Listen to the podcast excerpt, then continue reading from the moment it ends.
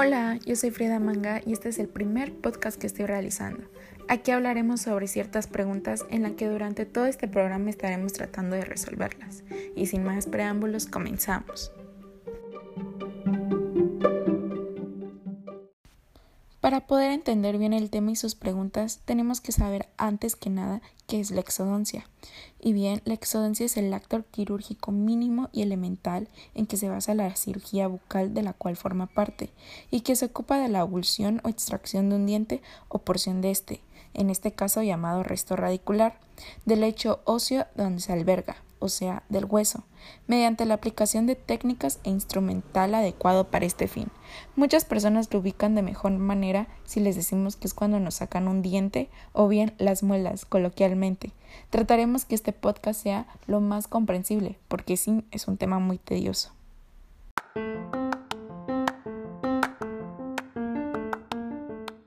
La primera pregunta que estaremos contestando es ¿Qué importancia tiene saber la anatomía de la cavidad bucal en exodoncia?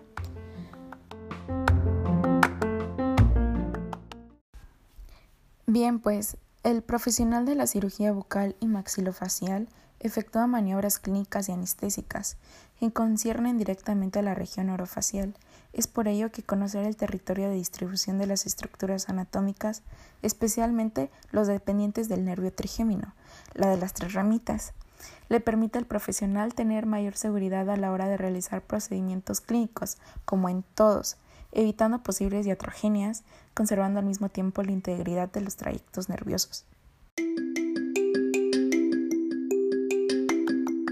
La anatomía entrega a los estudiantes conceptos sobre la estructura, pero sobre todo un método de estudio y una nomenclatura que serán usadas en asignaturas básicas y clínicas. Es muy importante ya que la anatomía bucodental sirve para el diagnóstico, tratamiento y prevención de las enfermedades del aparato estomactonático. Uf, me cansé.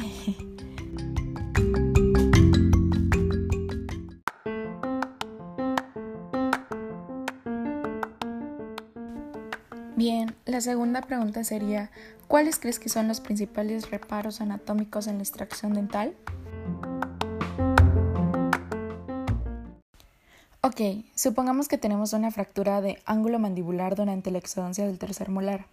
De entrada tendríamos un daño del nervio, ya que el retiro de algunos dientes puede causar de vez en cuando un daño al nervio que está en el diente. La extracción de las muelas superiores se asocia en riesgo de un orificio que se perfore en el seno maxilar.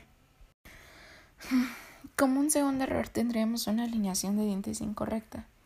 Después de la extracción de un diente, los dientes restantes pueden moverse, llevando a la desalineación de los dientes y de los cambios a la mordedura.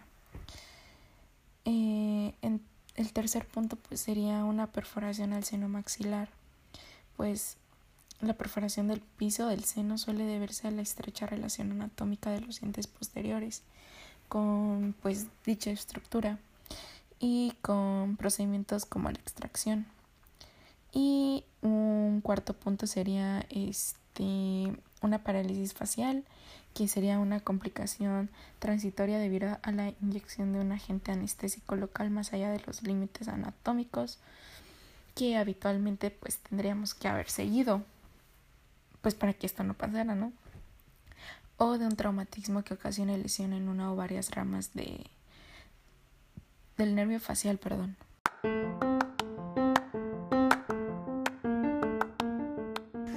Pues bien, pasamos a la tercera pregunta, que sería ¿cuáles crees que serían las complicaciones transoperatorias que podrían presentarse por no tener conocimiento de la anatomía de la cavidad bucal? Bien, pues de entrada serían los errores en el diagnóstico, ¿no? Eh, las malas indicaciones, el mal uso de instrumentos, eh, la violación de principios básicos en la técnica exodóntica, eh, no visualizar de forma correcta la zona a intervenir, eh, una fractura de la aguja de uso en anestesia dental, de ocurrencia durante cualquiera de las técnicas anestésicas dentales, motivada casi siempre por una mala técnica, una mala praxis, pues. Eh, bueno, una laceración de tejidos blandos puede ser la consecuencia de una utilización impropia eh, por los forceps o elevadores durante la extracción dentaria. Eh, en la excesiva separación de tejidos blandos durante las maniobras con instrumentos eh, rotatorios. La luxación o fractura de dientes vecinos en ocasiones se lesionan los dientes adyacentes o antagonistas al efectuar procedimientos exónticos. Estas lesiones comprenden subluxación, abulsión y fractura. Y una fractura del instrumental, aunque parece una posibilidad bastante, bastante difícil. Se nos puede fracturar alguna pieza del instrumental usado en la exodoncia. Esto suele suceder por usar el material en un mal estado o por aplicar una fuerza excesiva. Nos pasamos de fuertotes. Y una fractura de la tuberosidad, casi se me olvida, es la complicación más frecuente en adultos durante la extracción del segundo y tercer molar superior.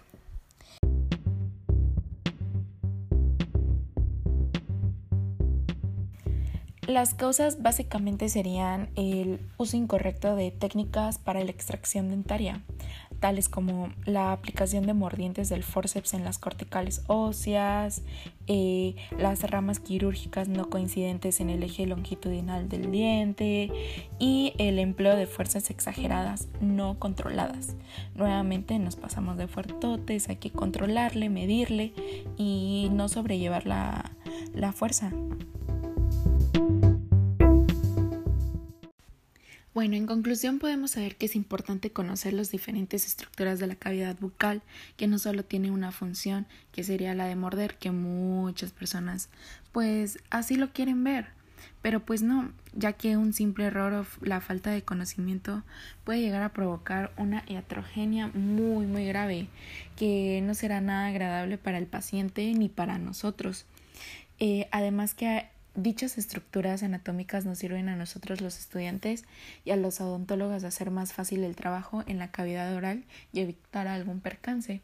Pues así como debemos de saber bien bien la anatomía, pues para evitar todas aquellas iatrogenias, problemas eh, que nos pueden causar un, un mal susto a, a los pacientes y a nosotros. Entonces, pues sí, desde el primer semestre en la carrera hay que saber muy, muy bien la anatomía, estudiarle, saberle, porque realmente eh, la cavidad bucal no es juego. Entonces, cualquier metida de pata, eh, cualquier error, pues nos puede costar muy, muy caro. Y bien, concluimos con esto, con estas preguntas. Espero pueda eh, aportarles algo, a ver más o menos resuelto las dudas de estas preguntas que se les hayan hecho un poquito igual de interesantes que a mí.